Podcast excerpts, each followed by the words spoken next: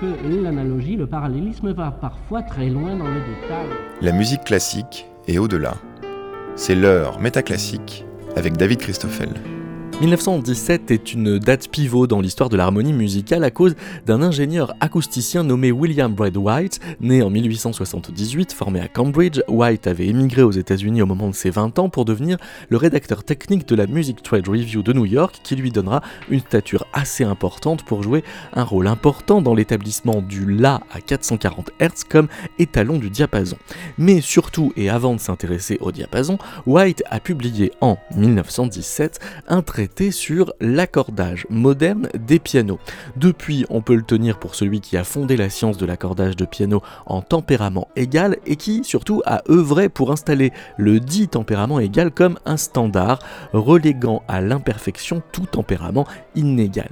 C'est donc en référence à son livre sur l'accordage du piano que Ross Duffin voit dans l'année 1917 un tournant dans l'histoire de l'accordage du piano. Ross Duffin est lui-même professeur émérite de musique à Cleveland, où il a consacré les premiers temps de sa retraite à composer une sorte de pamphlet musicologique sous le titre Comment le tempérament égal a détruit l'harmonie et pourquoi vous devriez vous en préoccuper. Tel est le titre choisi par le pianiste Ziad Kraidi, qui avec Bernard Besson en a fait paraître en 2022 la traduction en français aux éditions Symétrie. Ziad Kraidi est l'invité de Métaclassique, où nous recevons aussi Florent Ploquin, qui a publié aux éditions Aedam Musicae Clavier bien tempéré et justesse numérique, qui réactualise ces questions d'accordage à l'heure du clavinova jusqu'à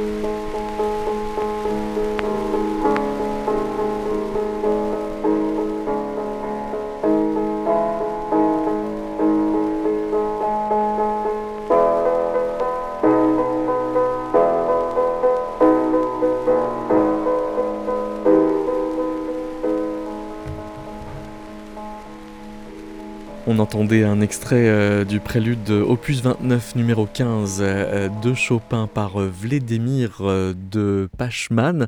Bonjour Ziad Kreidi. Bonjour. Alors si on a choisi ce pianiste, alors c'est d'abord parce qu'il est un peu de la, première génération à avoir beaucoup enregistré. Il était né avant 1850 et il a accédé à l'enregistrement de façon abondante, mais c'est parce qu'il introduit parfaitement notre thème, à savoir le, le tempérament, c'est que lui joue d'un piano qui n'est pas accordé dans un tempérament mainstream, on pourrait dire. Alors on va expliquer d'abord qu'est-ce que c'est qu'un tempérament. Oui, alors le, tout d'abord, la, question des tempéraments, il est très important de le préciser, ça ne concerne que les instruments à hauteur fixe. C'est-à-dire qu'une fois que, le, l'instrument est accordé, on ne peut plus changer la justesse. C'est-à-dire on écarte d'emblée les vents et les cordes. Hmm. Donc c'est piano, clavecin et, et orgue. Et donc c'est pour ça que c'est une question qui se pose beaucoup au clavier. Absolument. Alors on parlera du clavier bien tempéré dans un moment, mais d'abord, euh, oui, qu'est-ce que c'est que cette histoire de tempérament? Puisque là, donc, on a entendu un piano accordé dans un tempérament inégal. A priori, oui, sans pouvoir dire lequel. Oui. Euh, euh, c'est la manière dont on accordait jusqu'en 1917. Comment, comment est-ce qu'on pourrait savoir? C'est-à-dire il y, a des analyses fréquentielles qui ont été faites sur cet enregistrement qui permettent de quand même recoder, enfin de savoir comment il a été euh, accordé. C'est ce qui nous permet d'affirmer qu'en effet, euh, ce n'est pas un tempérament égal. C'est-à-dire que l'écart entre les quintes n'est pas homogène. Absolument. Alors le, le, tempérament égal, on en parle depuis très longtemps, depuis Rameau par exemple. Mais selon le livre de, de que j'ai traduit, on ne savait pas le faire avant 1917. Et là, il s'appuie sur le chercheur américain Owen Jorgensen, qui dit qu'en 1917, euh, on, a, on a conçu la manière d'accorder en tempérament égal, c'est-à-dire tous les intervalles sont de même taille. hmm. que ce soit le demi-ton, les tons, les quintes, les quartes. tout est égal. Euh, alors pourquoi on ne savait pas le faire et pourquoi on en parlait avant? Parce qu'au 19e siècle, on, comme Montal, mais, on, mais on le thématisait, on l'avait théorisé. On croyait pouvoir le faire. On croyait qu'on accordait en tempérament égal, notamment au 19e siècle, à partir de, l'époque de Chopin environ, mais on ne savait pas le faire. Alors pourquoi on ne savait pas le faire? Parce que la manière dont les accordeurs d'aujourd'hui et durant le XXe siècle vérifiaient quand, on fait la partition, c'est-à-dire, c'est pas la partition écrite. La partition de l'accord, c'est la structure. On accorde une octave, euh, et à partir de cette octave, on accorde tout le piano. Donc la structure de base de l'accord, on vérifiait les battements des tierces majeures et des sixtes. Et, l'invention dont parle Jorgensen, euh, c'est que les tierces majeures battent beaucoup, mais ont des battements progressifs, c'est-à-dire Fa là bat à peu près 7 euh, battements par seconde, et quand on monte chromatiquement, c'est de plus en plus rapide et de manière linéaire et mhm. régulière. C'est ainsi qu'on vérifie que la justesse, que la justesse, c'est le tempérament égal. Et ça, on ne savait pas avant 1917. D'accord. C'est-à-dire, on ne pouvait pas le faire. En tout cas, c'est la, c'est la thèse euh, du livre que j'ai traduit. Alors, ce livre euh, de Ross euh, Duffin, qui est un chercheur américain, s'intitule Comment le tempérament égal a détruit l'harmonie. Pourquoi ce titre a quelque chose de comme ça un peu violent, avec l'idée que le tempérament égal serait une espèce de décadence moderniste dans les questions de l'harmonie? Absolument. Alors, c'est une traduction de l'anglais, et la traduction, je l'ai réalisée avec Bernard Besson, qui est ancien premier violon de l'ensemble baroque de Limoges et agrégé de philosophie. Euh, on a beaucoup de, débattu, débattu la bonne façon de traduire. Et puis, il m'a convaincu d'utiliser ce terme. En anglais, c'est ruined harmony, ruiner l'harmonie. Euh, alors, c'est un livre polémique que Daphne a écrit en fin de carrière pour s'amuser. Donc, il a un style très didactique, avec plein de, de petites biographies, et humoristique aussi. Euh, alors lui, il pense que euh, depuis un siècle environ, il y a un seul, euh, un seul standard pour l'accord, pour, pour la justesse des pianos, et que cela est une grande pauvreté. C'est-à-dire que lui, il pose que le 1917, c'est aussi un moment où on scientifise un peu la question au point de la normaliser. Voilà, c'est l'époque de la musique atonale, de la naissance du dodécaphonisme, on n'est pas loin. C'est l'époque de l'égalité des, des sons entre eux. Et maintenant, alors, il, le dit de manière très très Parce que pour lui, c'est la même idéologie, le dodécaphonisme et le tempérament égal Non, alors, on peut en débattre. En tout cas, c'est la même époque. C'est le même contexte euh, socio-historique. Non, on ne peut pas lier euh, de manière. Il y a un lien, il y a un lien à faire, évidemment, parce que dans le dodécaphonisme, il n'y a plus de hiérarchie entre les hauteurs, par rapport à leur justesse en tout cas.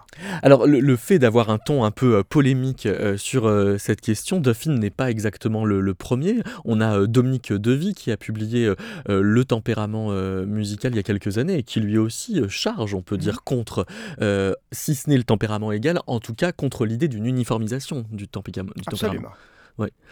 Je vais vous faire euh, entendre un extrait euh, d'enregistrement qu'on va un, peu euh, suivre tout au long de, l'émission que j'ai pu avoir avec Florent Ploquin qui s'est spécialisé dans l'accordage des pianos numériques et qui nous explique en effet pourquoi quand on dit le clavier bien tempéré, cette partition du début du XVIIIe siècle de Jean-Sébastien Bach, il ne faut pas le confondre avec le tempérament égal.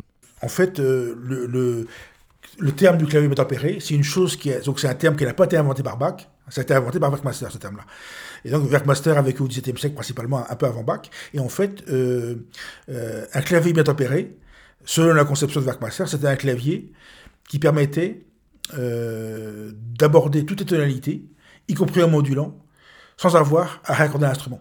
Par exemple, les 40 préludes des fugues du clavier tempéré de Bach, eh bien, dans, la conception que Bach en avait, eh bien, il fallait que l'instrument soit accordé avec un clavier donc bien tempéré, et ça voulait dire un, clavier accordé avec un bon tempérament. Et ça, c'est fondamental. C'est-à-dire que quand, quand, les gens, on voit par exemple leurs enfants à l'école ou en, école de musique ou au conservatoire pour, pour, étudier le, clavier tempéré avec les profs, bon, c'est, on sait que ça existe plus c'est la tradition, mais euh, ça voulait dire quoi exactement? Eh bien, en fait, ça voulait dire que c'était un clavier accordé avec un bon tempérament.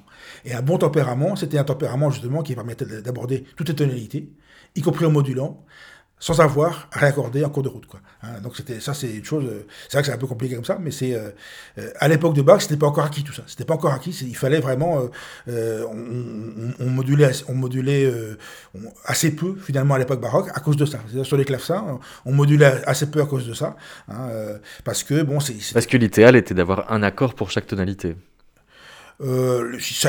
quasiment oui, c'est-à-dire qu'on appelait, il y avait ce qu'on appelait l'étose de tonalité, donc qui était un, en fait qui était une, une sorte de, de méthodologie de couleur du son en fonction des tonalités. Et puis ça, ça correspond ça correspondait aussi à, des atmosphères. Hein. il y avait aussi des atmosphères, c'est-à-dire qu'il y avait la couleur du son qui correspondait à une atmosphère par rapport à un procès d'accordage défini. J'ai le crédit, donc il, en va aussi d'une question de couleur. Hein. Absolument, une couleur pour chaque tonalité. Alors tempérer signifie, signifie bouger la justesse d'une hauteur ou d'une note, je préfère dire hauteur, par rapport à sa justesse pure. C'est-à-dire on peut pas faire par rapport à la justesse de la physique scientifique. Et donc tempérer une quinte, c'est la, la baisser. Euh, alors, on est, pour avoir les 24 tonalités jouables, comme, euh, comme le dit Florent Ploquin, euh, on est obligé de tempérer. On peut, et, donc, on va faire des petites tierces majeures et de grandes tierces majeures. Donc, les tonalités avaient chacune sa justesse, donc chacune son atmosphère, sa couleur sonore. Le, donc, le, le clavier bien tempéré ou l'accord bien tempéré, c'est pas un accord, c'est un type d'accord. C'est un type. Donc, on a une énorme diversité possible et imaginable, et c'était empirique, artisanal. Euh, et puis c'est aussi l'enfant, quelque part, du langage tonal, qui est né vers 1600. Hmm. Donc euh, un, siècle, un, peu plus d'un siècle avant, avant le, clavier bien tempéré, de Jean-Sébastien Bach. Et, euh, voilà. Et, alors pourquoi ce, ce, langage tonal? C'est qu'on commence dans une tonalité donnée, avec une couleur donnée, quelle qu'elle soit. Après, on module et on tombe sur d'autres types de justesse. Et puis à la fin des pièces, dans l'écrasante majorité des cas, on revenait au ton principal et on, retrouvait aussi la même justesse. Hmm. C'est que dans le temps musical, un accord bien tempéré articule aussi euh, l'évolution des tonalités et le retour au ton principal. Je vous propose euh, d'écouter euh, la variation 17 des variations Goldberg de Bach, interprétée par Dimitri Vassilakis, alors sur un piano accordé en tempérament Werkmeister.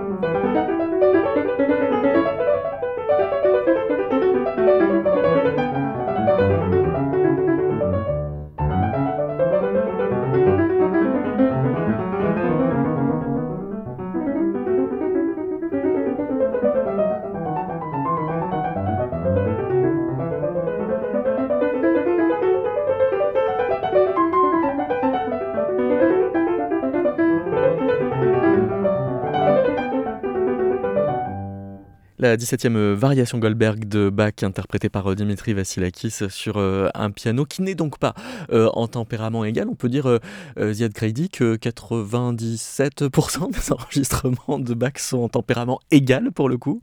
Absolument, tous ceux, de, tous ceux depuis la Première Guerre mondiale. Oui.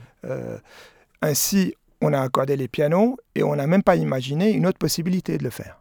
C'est aussi l'époque, le XXe siècle, c'est l'époque d'une tendance à la standardisation dans la facture du piano, dans le, dans le diapason et dans le tempérament. Et dans le tempérament. Alors vous, euh, pianiste, euh, vous vous intéressez aux questions de, tempérament, euh, pas forcément pour faire historiquement informé, mais parce qu'il y a un bénéfice harmonique à jouer dans d'autres tempéraments que ce tempérament égal? Absolument.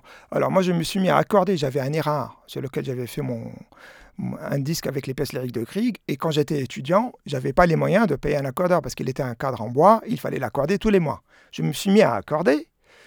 Et à l'époque, j'étais en thèse de doctorat en musicologie, euh, mais ce n'était pas sur le piano. Euh, je lisais les ouvrages de référence.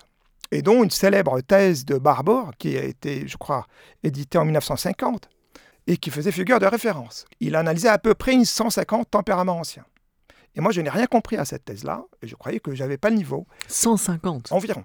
Et lui, après, il a reconnu qu'il n'avait rien entendu. Donc, c'était une analyse de documents d'un point de vue physique ou arithmétique ou acoustique. Oui, strictement il pas théorique. Avec, une, avec une clé d'accord et, et avec l'oreille humaine, qui n'est pas celle d'un ordinateur. Et puis, et puis petit, petit à petit, euh, euh, je me suis rendu compte que le tempérament égal, c'était le plus difficile à réaliser. Et puis de fil, de fil en aiguille, j'ai contacté des chercheurs, notamment aux États-Unis.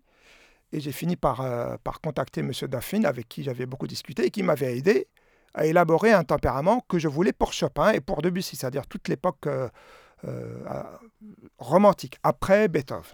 Alors peut-être qu'on va vous écouter interpréter, vous avez notamment interprété Grieg Absolument. Alors j'ai eu une expérience euh, incroyable, c'est que les accordeurs que j'ai rencontrés durant mes concerts, quand je ne les connaissais pas, ça leur faisait vraiment peur d'accorder en tempérament inégal. Alors il y en a qui acceptent de le faire quand le tempérament existe dans l'application. Mais quand on a un tempérament précis, très peu osent le faire. Alors j'ai eu la chance, lors d'un concert euh, à la Bibliothèque Sainte-Geneviève, c'était juste avant le premier confinement, où c'était un Steinway très moderne, un Steinway B, et Tadashi Hara de la maison Steinway avait accepté de m'accorder le piano euh, selon mon tempérament moi. Et là, on va écouter euh, du Grieg en Ré majeur et Sol majeur sur ce tempérament-là. On entend très bien au début les vide, qui sont plus tempérés que d'habitude, qui, qui, coincent un peu, qui, euh, qui battent un peu plus. Et, et la tonalité elle est de Sol majeur dans la partie médiane, elle est beaucoup plus calme. On a moins de battements.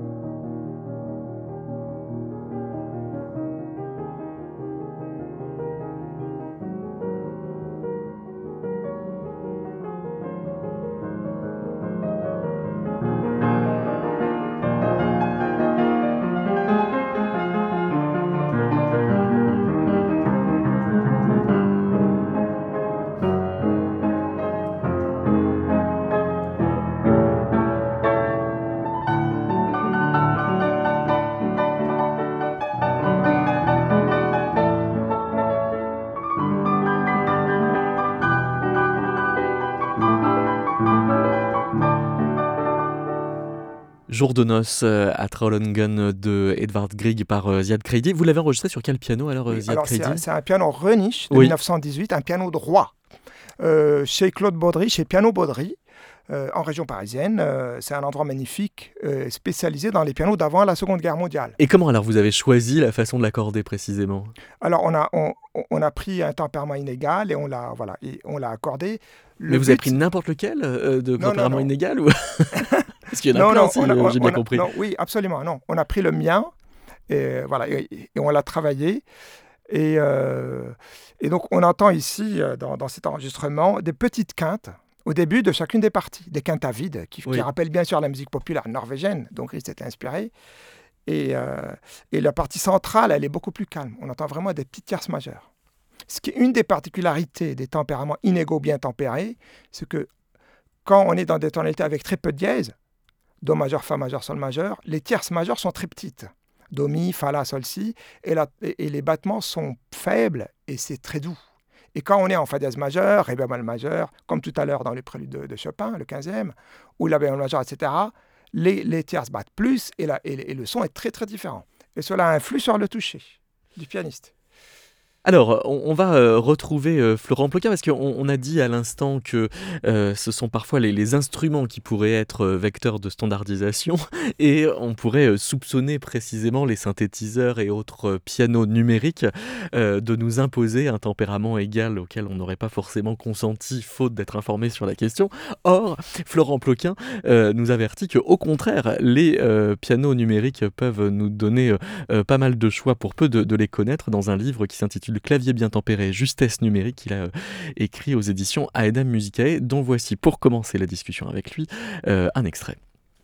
En 1983, lorsque la firme japonaise Yamaha proposa sur le marché son premier piano numérique, le fameux Clavinova, un pas historique fut franchi dans la facture des pianos. La raison principale en était justement l'absence de cordes et de marteau sur l'instrument en question chose qui aurait été impensable à l'époque de Chopin et Liszt, et même du temps de Debussy. Cette configuration surréaliste ne manqua d'ailleurs pas de susciter l'ironie des gens possédant des pianos traditionnels, surtout en comparaison du son obtenu sur ces derniers. Mais il n'en demeure pas moins que cette audace commerciale, stratégique, fit entrer la facture des pianos dans une nouvelle époque. À partir de là, l'amélioration des pianos numériques devint continuelle, puisqu'elle suivit les progrès de la technologie de pointe. Ce Clavinova, qui serait donc le, premier euh, piano numérique, euh, est un peu comme un pad, c'est-à-dire qu'il échantillonne des sons acoustiques. C'est exact, c'est-à-dire que le, piano numérique, le principe du piano numérique, c'est de, de reproduire de manière dématérialisée un son de piano acoustique. C'est ça. Et ça veut dire que le son n'est pas encore synthétisé. Ça veut dire qu'il est euh, euh, qu'on a un son qui peut être qui est susceptible d'être modifié après il peut être modifié, mais sa source est un enregistrement. Bah, en fait, la, source, c'est un, instrument acoustique. Hein. Soit un piano acoustique, ça peut être aussi d'autres instruments, parce qu'il y a aussi des sons de vibraphone ou son de, de, clavecin ou autre. Mais c'est vrai qu'à la base, on a un son de piano acoustique qui sert de modèle. Et ensuite, on reproduit le son de manière euh, euh, numérique en stockant les données sur des puces électroniques. Ça, c'était la première technologie qui existait. Mais c'est-à-dire que euh, quand on appuie sur la touche, ça déclenche un fichier. Quand on appuie sur, la touche d'un piano numérique, on, a un, son qui est, euh, qui, est échantillonné. Hein. Mais je précise bien parce que euh, maintenant il y a une nouvelle technologie depuis 10 ans qui s'appelle le, la modélisation spectrale. Et c'est une nouvelle technologie qui est beaucoup plus au point, beaucoup plus euh, précise et beaucoup plus fidèle au son original. Mais alors, le, clavinova euh, du début des années 1980, il pouvait jouer avec un son de piano, mais aussi avec un son de, clavecin. Est-ce que ça suffisait à en faire ce qu'on appelle un synthétiseur? Bah, la, la, différence principale entre le synthétiseur et le piano numérique initial, c'était le toucher. C'est-à-dire qu'un synthétiseur, ça a toujours eu un toucher léger, un toucher très léger qui, qui n'avait pas de, ce qu'on appelle la réponse au toucher. Par contre, un piano numérique, euh, les, premiers pianos euh, qui sont sortis il y a une quarantaine d'années, c'était des instruments qui se différenciaient des synthétiseurs justement à cause du toucher. Ils avaient un toucher plus lourd. Mais la technique intérieure informatique était la même.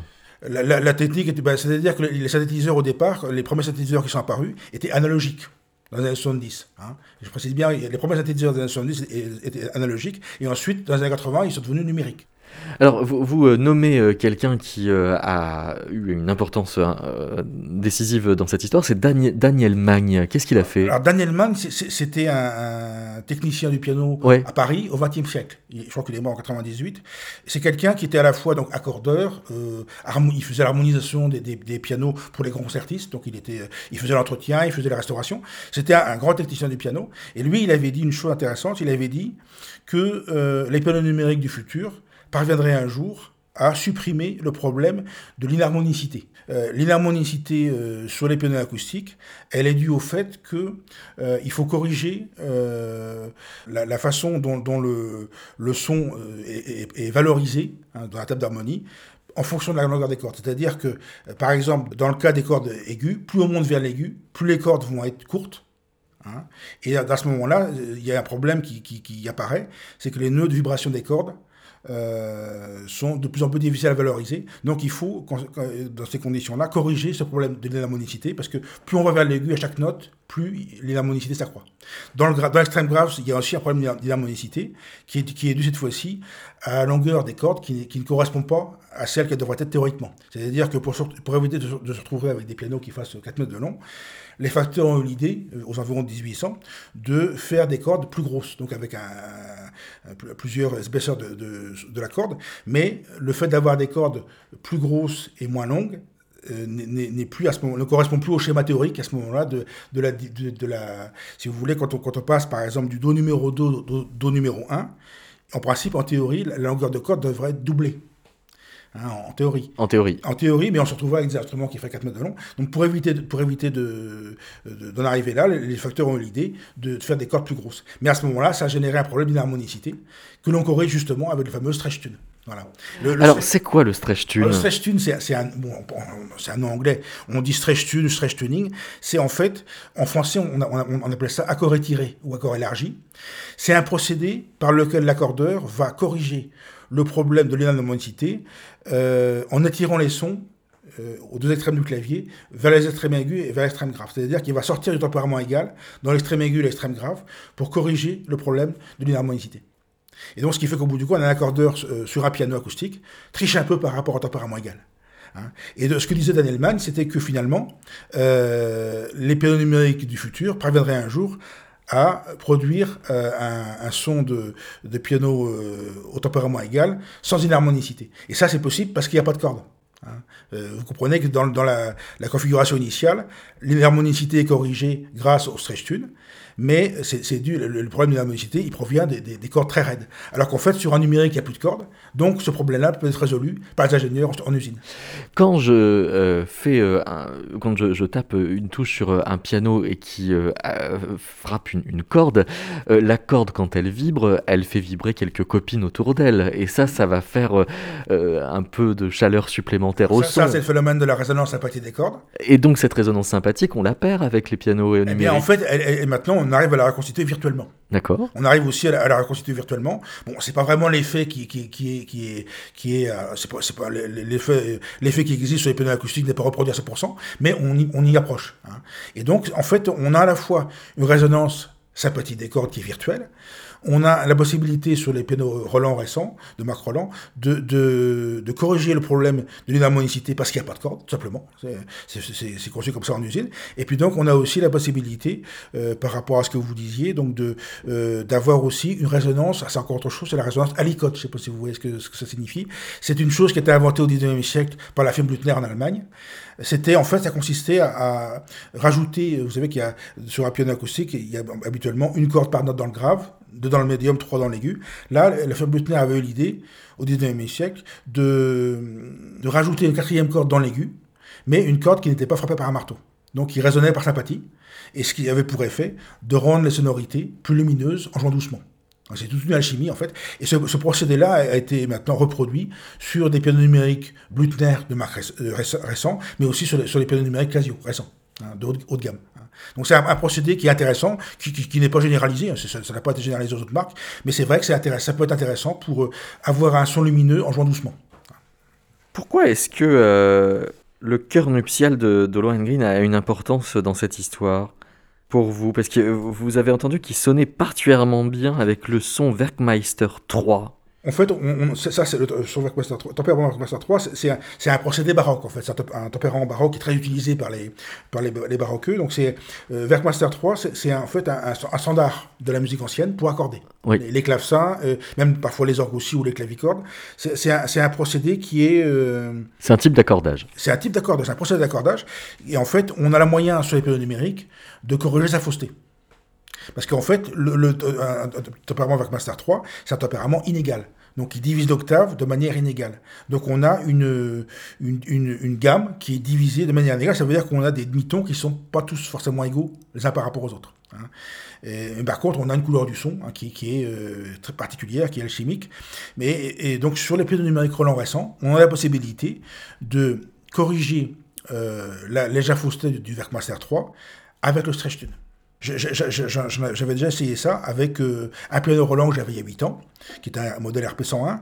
J'avais déjà essayé ça, et donc j'arrivais à, corriger la fausseté du Werkmaster 3 avec le stretch tune. Et à ce moment-là, j'obtenais le fameux son Werkmaster, hein, qui est effectivement un son de piano particulier qui est hyper cristallin, c'est-à-dire un son euh, euh, très riche en harmoniques, avec des, harmoniques aiguës qui, sont très réverbérées. Hein, des c'est vrai que c'était un son un peu alchimique, mais c'est possible maintenant sur, le, sur mais quand, vous dites c'est vrai que c'était alchimique, d'où vient ce mot alchimique à propos de, de cet accord, de ce type d'accord? Bah, En fait, Werkmaster, c'était un peu un, alchimiste du son. Il faut dire la vérité. Werkmaster, c'était un peu un alchimiste du son. C'était quelqu'un qui a révolutionné à son époque en Allemagne les, procédés d'accordage parce qu'il a euh, modifié la façon dont on s'y prenait. C'est-à-dire que euh, auparavant, euh, à l'époque de, la, depuis l'époque de la Renaissance, on tempérait les, les, les, les quintes du, du, clavier avec ce qu'on appelait une, donc une, une nuance micro-intervallique qui était une fraction du coma syntonique. Hein, donc un micro-intervalle, une nuance micro-intervallique. Et Werkmaster, lui, a, décidé d'utiliser le coma pythagoricien, donc qui était un peu plus grand, mais qui permettait d'avoir une couleur du son justement alchimique comme ça. Parce que Werkmaster, en fait, dans le Werkmaster 3, il, il, euh, il parvient à, son système d'accords en tempérant seulement 4 quintes sur les 12. Mais ça veut dire qu'il il crée une sorte de petite fausseté, quoi, qui va faire que ça fonctionne. Mais justement, si on met du stretch tune par-dessus, on la casse, cette petite fausseté. Bah, si, si, on, si, on, met du stretch tune, notamment sur les pianos Roland récents, eh bien effectivement, on, arrive, c'est pas qu'on la casse, c'est qu'on qu'on la gomme. C'est qu'on arrive à avoir de. Sur, les pianos de Marc Roland, moi j'avais essayé ça il y a déjà 8 ans, y avait, j'obtenais vraiment un son, je mettais les morceaux de démonstration pour comparer, notamment du bac ou des choses comme ça. Et donc ça permettait de, en fait, de, de, gommer, de corriger la fausseté des Werkmaster 3. C'est comme si on avait un, un Werkmaster 3 en égal, si vous voulez. Là, on conservait la couleur du son du Werkmaster 3, mais, on est, comme mais avec un, un, accord juste comme en égal. Donc c'était révolutionnaire. C'est quelque chose qui est vraiment à la pointe de la technologie. Euh, et ça existait déjà il y a 8 ans sur les pianos Roland. Euh. mais ça veut dire qu'on on le reconnaît euh, à la couleur, finalement. ça c'est important, c'est ce que vous dites là, c'est important. C'était ce qu'on appelait autrefois la couleur accordale. Parce qu'en fait, les, les procès d'accordage autrefois, c'était pas seulement une question de justesse mathématique et d'intonation, il y avait aussi la couleur du son. Et la couleur du son, on pouvait la modifier en fonction de l'accordage. Et ça, c'est fondamental, c'est vraiment quelque chose qui est... Par exemple, l'école française, avec les tempéraments de Rameau, euh, avait une couleur accordale différente de l'école allemande avec Werkmaster ou Kienberger. Hein. Et en fait, Werkmaster, c'était c'est quelqu'un qui a vraiment innové euh, à, son époque parce qu'il a permis justement cette couleur du son alchimique qui n'existait pas avant. Hein. Et euh, après lui, il y a eu Kirnberger qui était un élève de Bach. Alors, euh, lui, a essayé de faire des choses qui, qui, sonnaient un peu de la même façon, mais avec des procédés plus simples. Il a essayé de simplifier un peu, parce que les, procédés de Werkmaster sont quand même assez complexes à obtenir hein, sur le plan de, l'accordage. Il faut, vraiment euh, aller euh, par plusieurs étapes intermédiaires, c'est vraiment assez compliqué. Hein. Mais par contre, hein, on, est récompensé avec la, couleur du son qui est, son équivalent. Et donc qu'on peut reconnaître euh, à l'oreille même quand c'est un piano numérique qui l'a fait? Oui, je pense qu'un musicien entraîné, je, pense, oui, honnêtement, je peux le dire, un musicien entraîné peut reconnaître son Werkmaster comme ça, hein, euh, à, condition d'avoir un instrument numérique qui, qui, reproduise fidèlement le, le, le, le, procédé Werkmaster. Mais c'est vrai que c'est, en principe, un musicien de métier euh, reconnaît ça. Oui, oui. Florent euh, Ploquin euh, nous parle de Werkmeister. On pourrait aussi euh, citer Francesco Antonio Valotti, crédit, qui est aussi un musicien italien du XVIIIe siècle qui a eu son tempérament. Vous nous disiez qu'il en existait 150. Alors il y a la question de comment choisir, et là on se rend compte finalement que c'est peut-être moins une question technique que stylistique. Absolument. Alors, je pense que notre approche de ces tempéraments connus aujourd'hui, et qui ont été théorisés au XVIIIe euh, siècle, notamment, et un peu après, un peu avant aussi, euh, nous avons une approche très moderne de la chose. Euh, à l'époque, on ne pensait pas comme ça. On n'avait pas des applications, on ne décidait pas entre Valotti et Werkmeister ou Kinberger. Je pense que chaque, accord, chaque accordeur avait sa manière d'accorder à lui. Par exemple, Chopin, quand son accordeur est mort, il était très désolé, mais on n'a aucun document historique sur la manière dont cet accordeur accordait. Et donc, euh, je crois que ces accords historiques, euh, c'est très bien pour commencer, mais on n'est pas obligé de nous limiter à ces théories anciennes. Je précise aussi qu'il y a une part d'ambiguïté théorique par rapport à, cette question. Pourquoi? Parce que tout d'abord, Valotti n'avait que son oreille musicale. Et donc une quinte pure pour son oreille n'est pas exactement celle qu'on aurait avec, euh, avec un ordinateur. Ah, je croyais que vous alliez dire avec un compositeur qui est en Espagne. Euh, oui, mais en fait, ben euh, on, entend, quand on entend humainement, on perçoit, euh, on compte les battements. Une quinte, une quinte pure, c'est-à-dire une quinte plate qui ne bat pas. C'est comme, comme, un unisson. Les, les, unissons de différents accords ne sont pas exactement les mêmes. Et donc, il y a une part humaine, donc théoriquement ambiguë. Et donc, rechercher une extrême précision technique est absurde.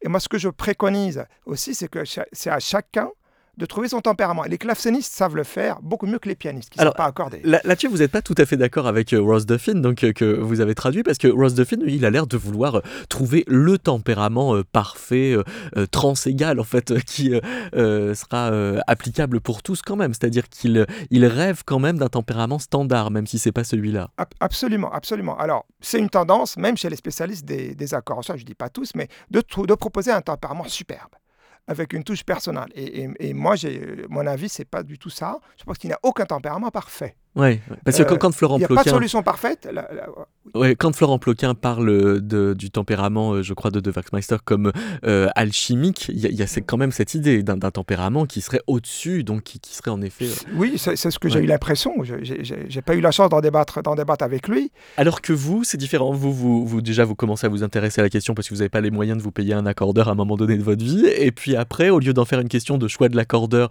ou de choix de l'instrument, bah, vous faites euh, en fonction du compositeur, mais quand même aussi en fonction de l'instrument? Euh, non, plutôt en fonction du répertoire C'est ça. et, et du programme du concert. Parce Donc vous en fois faites une question accorde, d'esthétique. ouais. absolument, c'est absolument une question d'esthétique et il n'y a pas de justesse parfaite et la justesse est un phénomène culturel. Euh, absolument. C'est-à-dire, si je joue euh, un programme romantique, s'il y a des pièces en fa dièse majeur, etc., je vais faire un, ac- un accord inégal doux avec do, mi, fa, la, sol, si, pas très petite, et fa dièse, la dièse, ré bémol, fa, euh, pas trop grande. Mais si je joue un concert Haydn et Mozart, au contraire, je vais peut-être avoir tendance à faire des do, mi, fa, la, sol, si petites. Et euh, si jamais je suis en la bémol pendant un court, un moment, ou en do dièse majeur, par exemple, dans, dans un meunier de Haydn, ça peut arriver, on a une différence de justesse vraiment flagrante. Coup, oui. Pendant deux ou trois, ou trois lignes, quoi. Vous nous disiez en début d'émission que la question du tempérament était une question qui euh, concernait les instruments à hauteur fixe et donc euh, surtout euh, les claviers. Mais euh, si on prend l'exemple des violonistes, et ça, Dauphine y parle de grands violonistes comme Joseph Joachim, le, le grand ami de, de Brahms, ou bien euh, Pablo de Sarrazat, c'était des violonistes qui forcément donc accordaient leur instrument comme tous les violonistes qui jouent des morceaux à hauteur fixe, comme c'est une grande majorité sur une certaine scène. Et eux, ils vont aussi éventuellement euh, être dans des tempéraments inégaux alors? Euh, alors oui, alors euh, tout d'abord, Daphine n'est pas pianiste. Et ce livre, malgré son titre, euh, ne parle pas que du piano, il parle de la justesse en général. Et il recommande aux musiciens de se méfier du piano, de la justesse du piano. Et il dit, ce qu'a- ce qu'affirme Daphine, c'est que les instrumentistes à cordes sont ceux d'aujourd'hui les plus sensibles à la question de justesse. Oui, parce qu'ils s'accordent eux-mêmes, Et, et- qui plus est. et ils fabriquent leur justesse en jouant tout le temps, Oui. ce que les pianistes ne font jamais, n'ont jamais fait de leur vie, c'est impossible. Et, et quand il parle de Joachim, qui est euh, euh, à la toute fin du 19e siècle, il cite euh, des critiques de différentes régions d'Allemagne et certains critiquent sa justesse. Donc on suppose que dans les différentes régions européennes, chaque région avait un peu son accent musical, sa justesse particulière. Et donc on- même à la toute fin du 19e siècle, il n'y avait pas de justesse standard. Alors, il y a aussi une chose très très intéressante qu'on apprend. Il montre un, manche d'un violon euh, de Preller du XVIIIe siècle. Et en fait, il, fait, il compare Fa dièse et Sol bémol, euh, ré, dièse et Mi bémol, c'est-à-dire les notes anharmoniques. Et on constate que d'un point de vue harmonique, si on va avoir de, belles, de beaux accords au violon et aux cordes, les, les dièses vont être plus bas et les bémols plus hauts.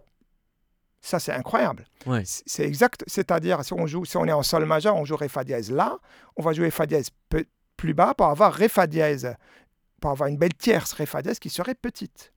Mais ça, c'est le point de vue harmonique.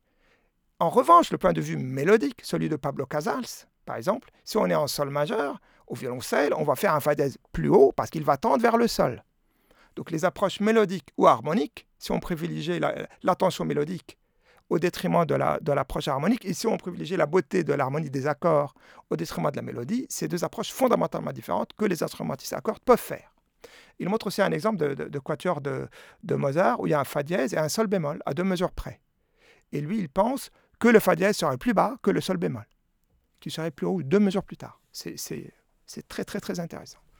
Ça donne envie d'écouter Pablo Casals. Música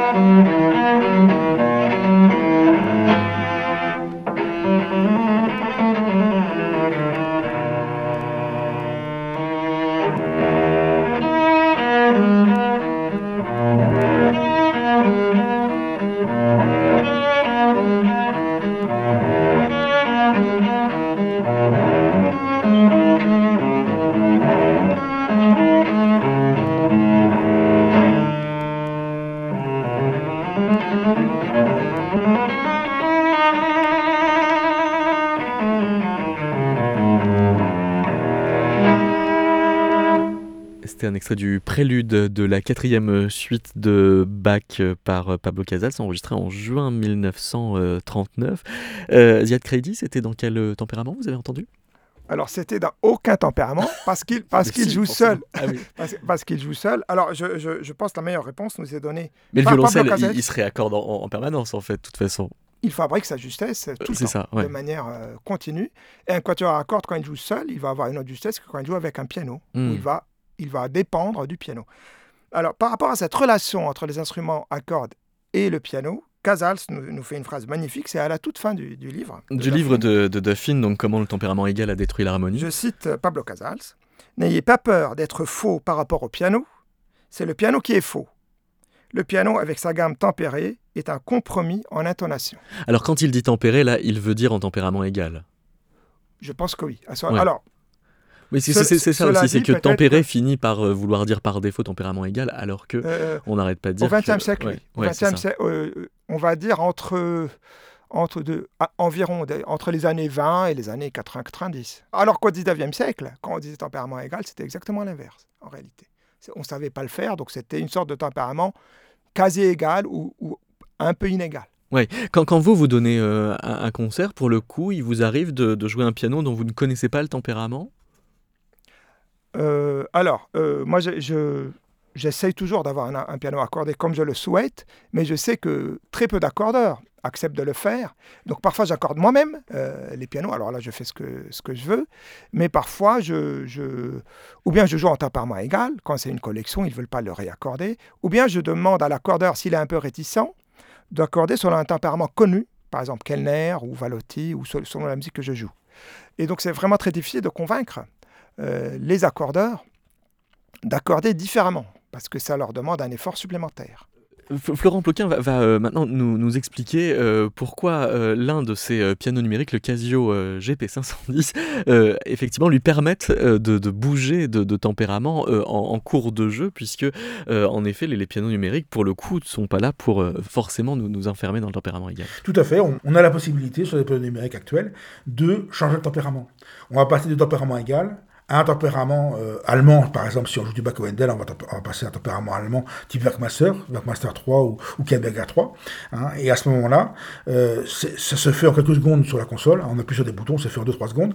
Et euh, il, faut, y a une, chose intéressante, c'est qu'il faut préciser la tonique, hein, la première note de la gamme, avant chaque morceau que l'on soit en majeur ou en mineur, hein, de façon à ce que l'instrument comprenne ce qu'on lui demande. Parce que là, la, gamme est divisée de manière inégale. Hein, avec un tempérament euh, baroque, la, gamme est divisée de manière inégale, ce qui fait que à ce moment-là, on est, obligé de préciser à l'instrument la tonique de référence. C'est-à-dire, je, vais en quelque sorte prévenir euh, mon piano que je vais jouer euh, en do majeur pour qu'il s'accorde en fonction et il va pas s'accorder de la même façon si je vais jouer, je sais pas, en mi mineur.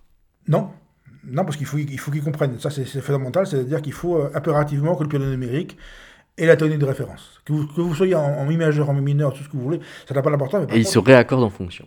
Ah oui, tout seul, automatiquement comme ça, il, se, met, euh, il se met tout seul à, à, faire ça. Et en fait, euh, la, une chose intéressante aussi, c'est qu'on peut customiser, pour employer un terme actuel, on peut customiser son du clavecin avec un procédé aussi dont je, dont je parle dans, dans, mes livres, là, qui s'appelle le chorus. Alors, le chorus, c'est un, un, procédé électronique qui va consister en une légère variation de la fréquence sonore qui va être émise, autrement dit la note qui va être jouée, et qui va être restituée avec un léger retard. Autrement dit, le chorus va créer des ondulations, des légères ondulations dans le son. Est-ce qu'il y a des, tonalités euh, où, euh, en effet, le, tempérament éclate davantage, enfin, s'entend beaucoup plus Enfin, je pense par définition au Do majeur, euh, puisque là, on a les, intervalles naturels qui sont censés être surexposés, forcément. c'est un une tonalité qui rend le tempérament plus lisible, on pourrait le dire comme ça?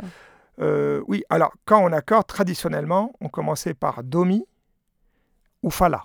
D'accord. Et ce n'est pas une... On commence par les tierces Oui, les tierces et les quintes. En fait, quand on accorde euh, euh, quatre quintes, c'est-à-dire Do, Sol, Ré, La, Mi, on a fond une tierce majeure.